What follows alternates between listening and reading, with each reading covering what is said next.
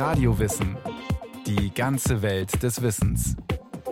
Ein Podcast von Bayern 2. Sie sind nicht besonders beliebt, die Quallen. Sie gelten als unnütze Salzwassersäcke, die alles leer fressen, zu nichts taugen und dann auch noch nichtsahnenden Badenden gefährlich werden können. Aber neue Forschungsergebnisse ändern das Bild grundlegend. Der Loro Parque auf Teneriffa. Mehr als 40 Millionen Besucher soll der Tierpark jährlich anziehen. Versteckt im Grün liegt ein unauffälliger Pavillon. In ihm ein dunkler Raum, in dem nur die Aquarien leuchten, in Blau, Pink, Weiß. Darin schweben Quallen, grazile Wesen wie aus einer anderen Welt. Im ersten Aquarium pulsiert Aurelia aurita, die gewöhnliche Ohrenqualle, mit der Kinder am Strand spielen. Magisch grün färbt das künstliche Licht ihre durchsichtigen Körper ein.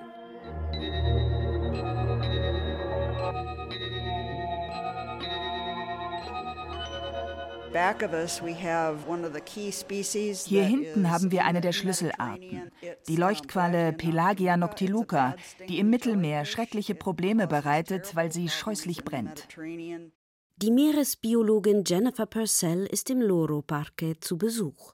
Schließlich werden hier die Polypen der Quallen gezüchtet, die die Wissenschaftler in den Laboratorien der Universität von Las Palmas für ihre Forschung brauchen. Das Feld der Quallenforschung war sehr klein. Wir haben zwar schon vor Jahrzehnten gesagt, dass Quallen wichtig sind, doch es hat niemanden gekümmert.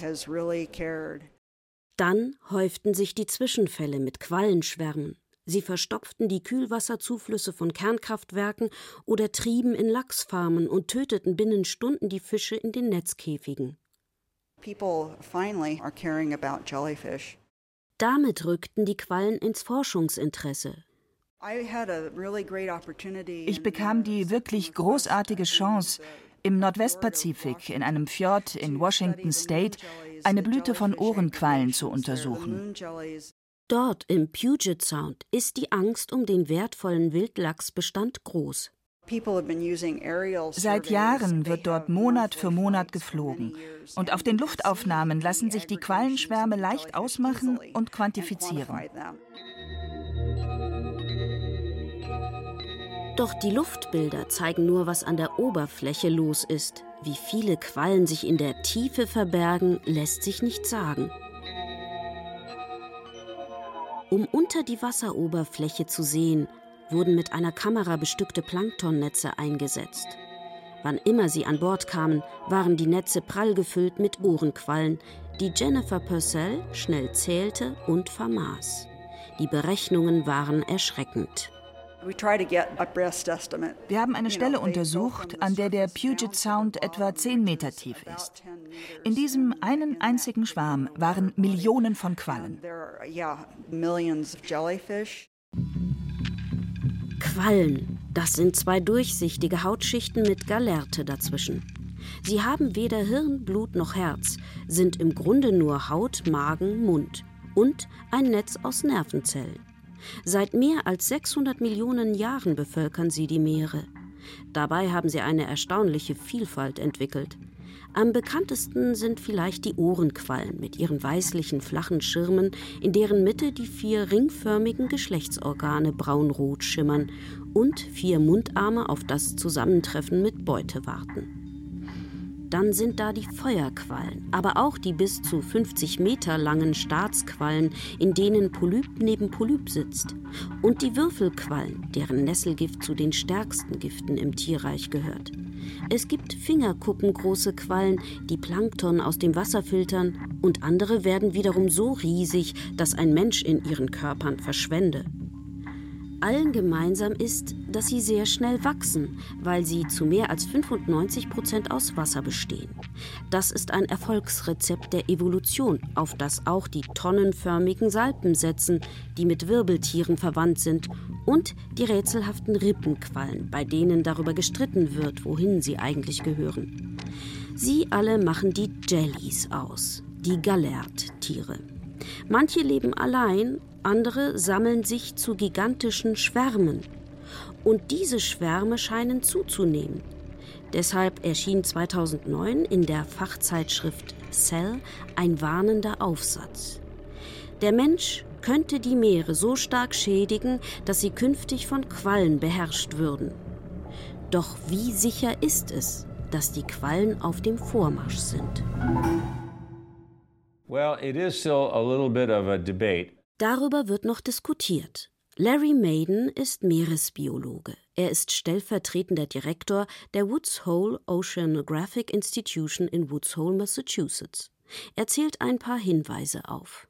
So there have been outbreaks in, you know, many parts of, of the Mediterranean. In der Vergangenheit hat es viele Ausbrüche im Mittelmeer gegeben und es gab Invasionen fremder Arten. So explodierte im Schwarzen Meer der Bestand einer Rippenqualle, die wohl mit dem Ballastwasser eines Schiffs eingeschleppt worden war und ungeheure Schäden in der Fischerei anrichtete. Denn die fingerlange Mnemiopsis fraß sich binnen weniger Jahre durch das Plankton und ließ den Sardinen im Schwarzen Meer kaum etwas übrig. Die Bestände kollabierten. We see these invasions in other places partly because wir sehen solche Invasionen auch anderswo, weil die Tiere eingeschleppt werden oder das Wasser durch den Klimawandel wärmer wird, was ihnen bessere Lebensbedingungen bietet. Die Bestände können auch explodieren, wenn wir durch Überfischung die Nahrungskonkurrenten aus dem System nehmen. Und sie fühlen sich in Todeszonen wohl, wodurch die Überdüngung der Sauerstoffgehalt im Wasser für Fische zu niedrig geworden ist. Den Quallen macht es nichts aus. Im Gegenteil. Sie nutzen die Gelegenheit, ihre Bestände aufzubauen.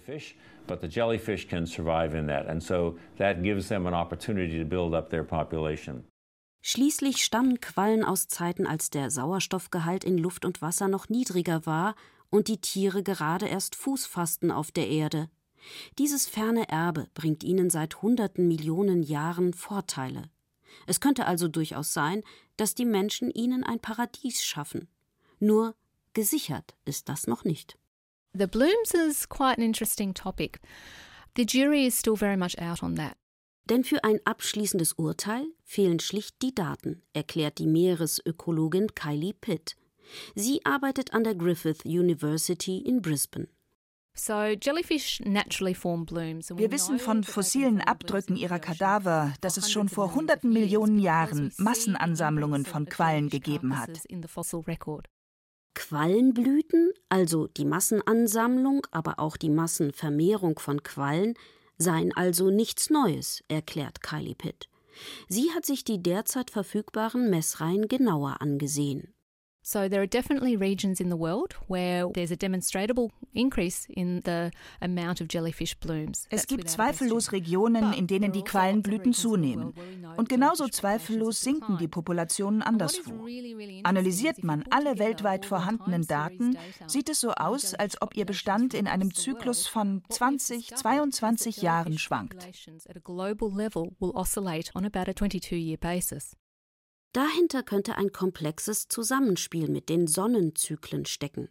Der Verdacht, in den Phasen, in denen die Sonne besonders aktiv ist, schwächelt die Planktonproduktion. Und weniger Plankton bedeutet weniger zu fressen für die Quallen. Now, it all sounds, I guess, a little bit hard to believe that sunspot cycles could be influencing jellyfish. So obskur das klingt. Ähnliche Phänomene tauchten auch bei manchen Fischen auf oder beim also Seegras, erklärt Kylie Pitt.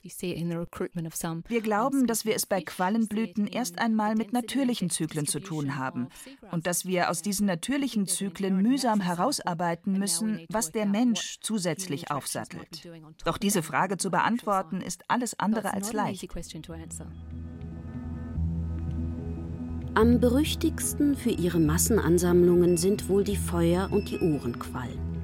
Sie erregen schlicht die größte Aufmerksamkeit, weil der Mensch mit diesen Arten den engsten Kontakt hat. Wie groß das Problem mit Quallenblüten fern aller Küsten auf der Hochsee ist, merkt niemand. Außerdem scheint der Mensch beispielsweise die Ohrenquallen regelrecht zu züchten.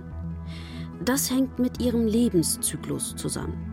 Der beginnt als befruchtete Eizelle, die sich teilt und zur Larve wird, die durchs Wasser schwimmt, sich am Boden festsetzt und in einen Polypen verwandelt, der aussieht wie ein Tellerstapel. Irgendwann lösen sich diese Teller einer nach dem anderen ab Und kleine Medusen schwimmen davon, um zu fressen, zu wachsen und sich geschlechtlich fortzupflanzen. Damit der Zyklus funktioniert, müssen die Polypen sich festklammern an Felsen oder an jedem Stück Infrastruktur, das der Mensch ins Meer baut.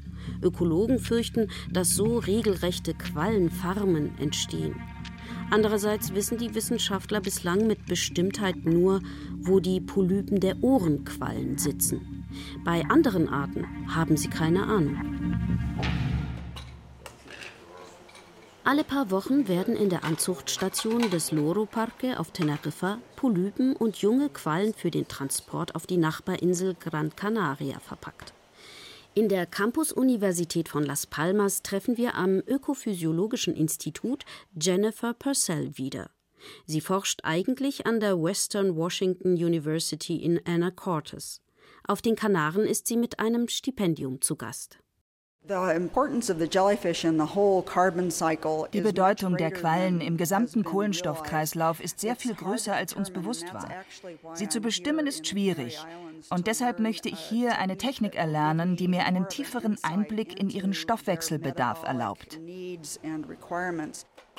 Auf den gekachelten Labortischen steht Aquarium neben Aquarium, durchströmt von Meerwasser, das in Kanistern angeliefert wird. In einigen der Aquarien wachsen gerade Polypen heran.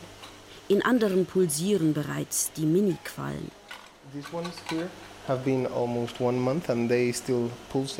Fast einen Monat haben diese Mini-Quallen gehungert, erklärt Daniel Bondiale Juez. Er studiert am Ökophysiologischen Institut. Die junge Ohrenqualle ist so durchsichtig, dass sie im Wasser kaum noch zu erkennen ist. Durch das Hungern hat sie begonnen, alle nicht unbedingt notwendigen Körperteile zu verdauen, um trotz Stress zu überleben. Nun soll sie Daten für die Wissenschaft liefern. Und Daniel Bondiale Juez fischt sie aus dem Aquarium. Er will herausfinden, wie viel Nahrung Quallen und ihre Polypen brauchen, damit ihr Metabolismus ausgeglichen ist, wie sie sich auf Hungern einstellen und welche Auswirkungen das auf ihre Reproduktionsfähigkeit hat. Wichtige Daten, um ihre Rolle in den Ökosystemen besser einschätzen zu können. Vorsichtig buxiert Daniel Bondiale Juez die Qualle in den Messbehälter. Sie bewegt sich kaum noch. Dann misst er die Sauerstoffabnahme im Wasser. Ein Vorgang, den er in festen Zeitabständen wiederholen wird. Frühere Messreihen haben gezeigt, nicht etwa die schwimmenden Medusen verbrauchen die meiste Energie, sondern die Polypen. Der Grund, sie vermehren sich intensiv, indem sie eine Mini-Meduse nach der anderen abschnüren. Bis zu 30 könnten es sein, vermuten die Forscher. Genau weiß das noch niemand. Überhaupt, bei Quallen und den ihnen äußerlich ähnlichen Salpen- und Rippenquallen gibt es viele offene Fragen und vollkommen unerwartete Erkenntnisse. I'm interested in jellyfish because they're a food source for many eigentlich beschäftigt sich der Wildtierbiologe Simon Jarman mit der Ökologie antarktischer Vögel und Säugetiere. Er arbeitet am Forschungszentrum für Biodiversität und genetische Ressourcen im portugiesischen Porto. Quallen, Salpen und Rippenquallen, die Jellies also, standen früher nicht auf seiner Agenda, bis er erkannte, wie wichtig sie für die antarktischen Vögel und Säugetiere sind. Die Rolle der Jellies in den Ökosystemen sei bislang unterschätzt worden. Galerttiere galten als Sackgasse in den Nahrungsnetzen, schienen höchstens interessant zu sein für Nahrungsspezialisten wie Lederschildkröten oder die bizarren Mondfische. Die können länger als drei Meter werden und mehr als eine Tonne wiegen, alles aufgebaut mit Salpen und Quallen.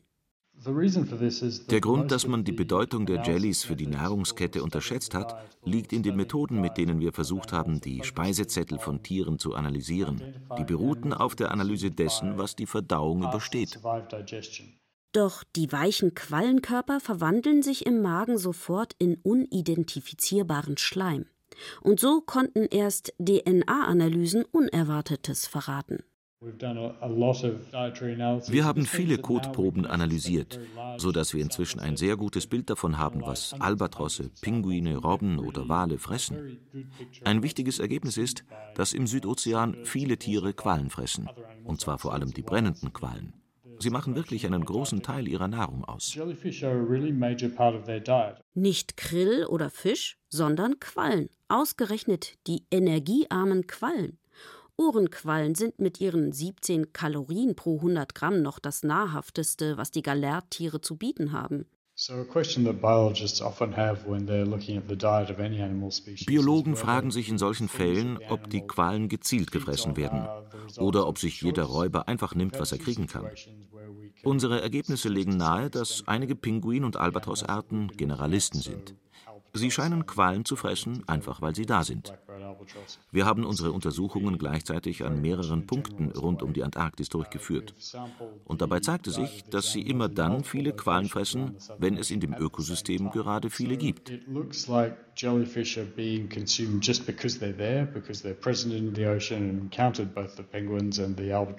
Zu den Meerestieren mit einem überraschenden Appetit auf Quallen gehören auch Langustenlarven. What we didn't know is that lobsters eat jellyfish, the larval stages of lobsters anyway. Andrew Jeffs. Er forscht an der University of Auckland. Wenn Langustenlarven schlüpfen, passen sie auf eine Nadelspitze. Sie driften dann zwei, drei Jahre durchs Meer, fressen und wachsen. For a long time, no one's known exactly what it is they feed on while they're drifting around out at sea. Was sie eigentlich fressen, klärte sich erst im Jahr 2011, als während einer Plankton-Expedition der Zufall den Forschern zu Hilfe kam, erzählt Andrew Jeffs. An einer dieser Quallen, es war eine große Qualle, also in Wirklichkeit war es keine Qualle, sondern eine Salpe. Also an dieser Salpe hingen 10 oder 15 Langustenlarven, die geschäftig das Salpenfleisch fraßen, während sie sie als Floß benutzten.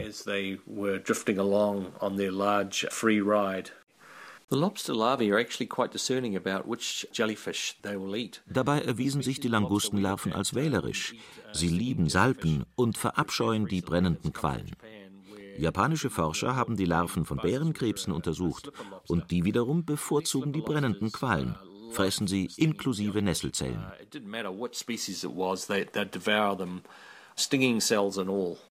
Und die Larven machen sich nicht über die Salpen oder Quallen her, weil es nichts anderes gibt, vielmehr hängen sie von ihnen ab.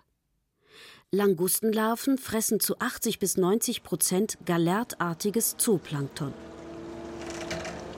Auch die jungen Thun- und Schwertfische im Mittelmeer sollen reichlich Galertiere fressen. Das jedenfalls legen die Analysen einer Wissenschaftlergruppe an der Universität Barcelona nahe.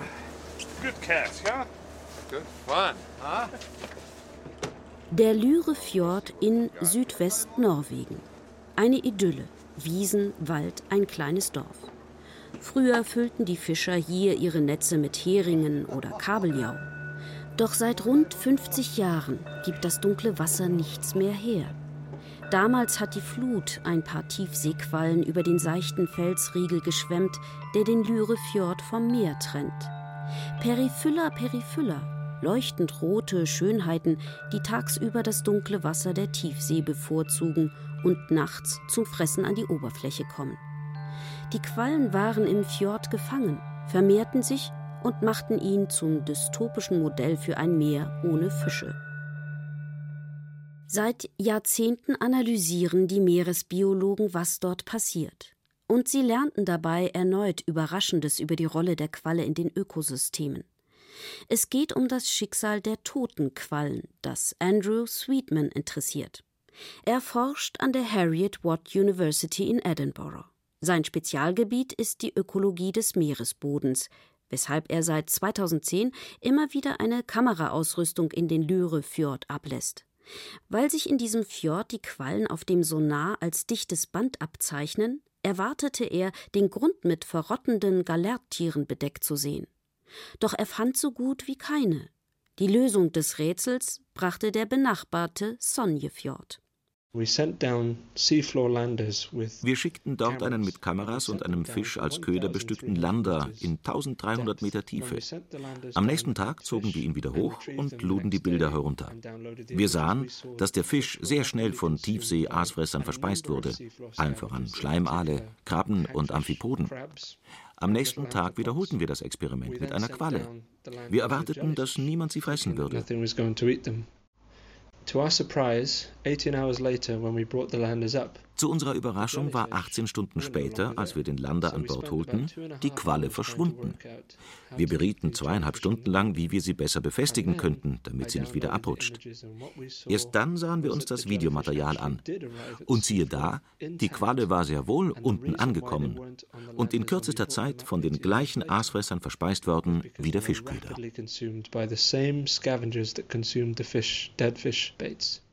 Sollten die Quallen ihren Teil zur Fütterung der Tiefsee beitragen? Es folgten viele weitere Experimente in unterschiedlichen Wassertiefen, in Fjorden ebenso wie im Westpazifik. Überall das gleiche Ergebnis. Quallen sind begehrt. Sie schaffen Nährstoffe von der Oberfläche in die Tiefsee, und zwar sehr schnell, denn sie sinken pro Tag um 500 bis 1600 Meter ab. Wenn sie in der Tiefsee ankommen, sind sie noch frisch. So they will Sie versorgen die Tiere am Meeresboden genauso schnell wie ein toter Fisch. Sie sind also ein wichtiger Faktor, erhöhen den Kohlen- und Stickstofffluss in die Tiefsee massiv und sind damit wichtig für die gesamte Lebensgemeinschaft am Meeresboden, nicht nur für die Aasfresser.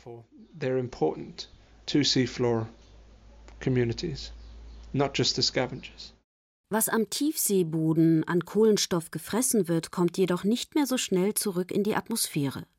Der Beitrag der Jellies zur Kohlenstoffsenke dürfte also nicht zu vernachlässigen sein, vermutet Andrew Sweetman.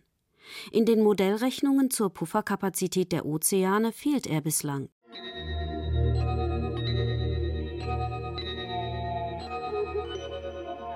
Die Sicht auf die Quallen beginnt sich zu ändern, urteilt Jennifer Purcell. Anders als noch vor 20 Jahren angenommen, sind sie keineswegs die nutzlosen Fresser, für die man sie gehalten hat.